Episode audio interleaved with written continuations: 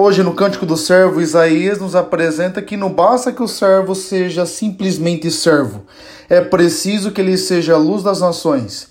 É evidente que isso se aplica a Jesus, mas a nós se evidencia um dado, um princípio bastante antigo. A graça pressupõe a natureza, isso é, tem natureza, mas tem graça. Tem a nossa parte, mas tem a graça de Deus que nos auxilia e fortalece.